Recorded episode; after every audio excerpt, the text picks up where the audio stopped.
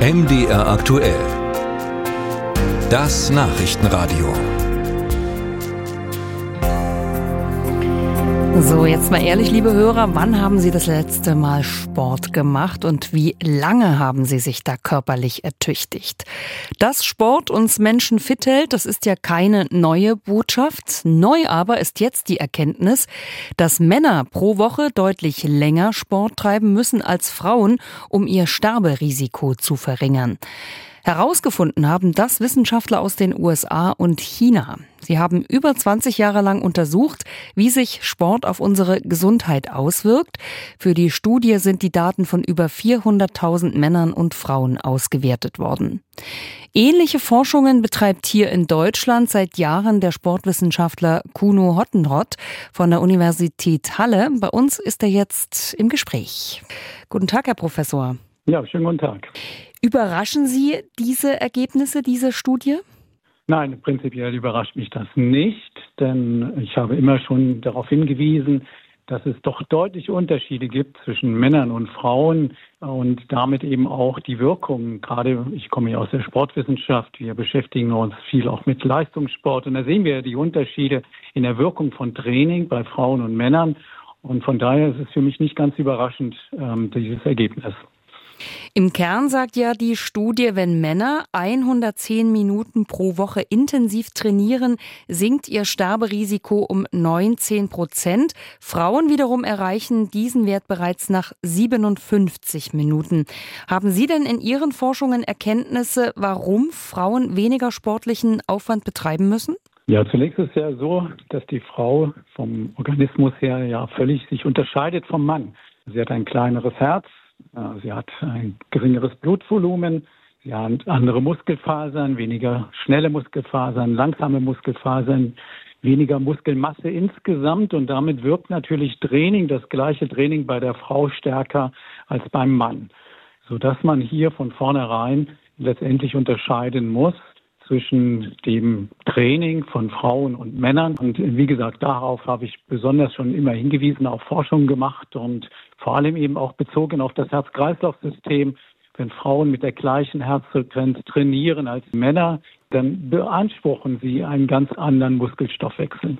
Und Sie hatten es ja schon angesprochen. Welche Übungen sind denn aber am sinnvollsten? Joggen, Krafttraining, Schwimmen? Kann man das den Geschlechtern jeweils zuordnen?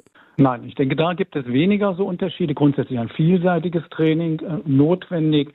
Vor allem bis 60 Jahre kann bei beiden Geschlechtern natürlich die Ausdauer im Vordergrund stehen, weil das natürlich gut kompensatorisch ist für den Abbau von beruflichen Stress, familiären Stress.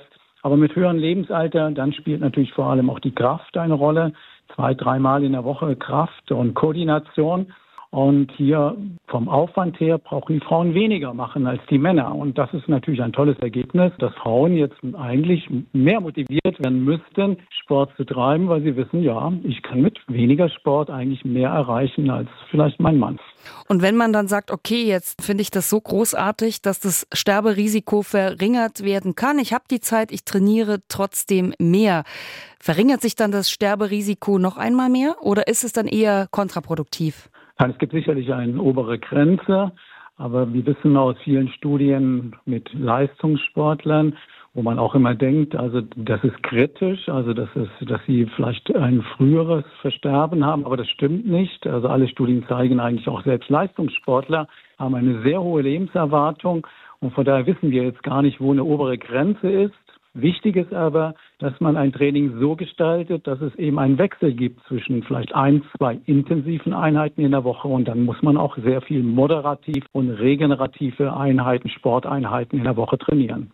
Über welchen Sport sprechen wir hier nochmal? Also empfehlen Sie eher einen Mix aus Laufen, Krafttraining, vielleicht Schwimmen, Radfahren? Was empfehlen Sie denn da? Ja, das ist schon ziemlich gut, was Sie sagen. Also tatsächlich ein Mix ist das Wichtigste. Ausdauer, das kann Laufen, das kann Nordic Walking für Ältere sein, Walking, das kann Bergwandern sein und Schwimmen sicherlich auch, gerade im Sommer. Und es gibt eigentlich viele Ausdauersportarten, Rudern, alles das. Aber es muss begleitet werden durch Krafttraining.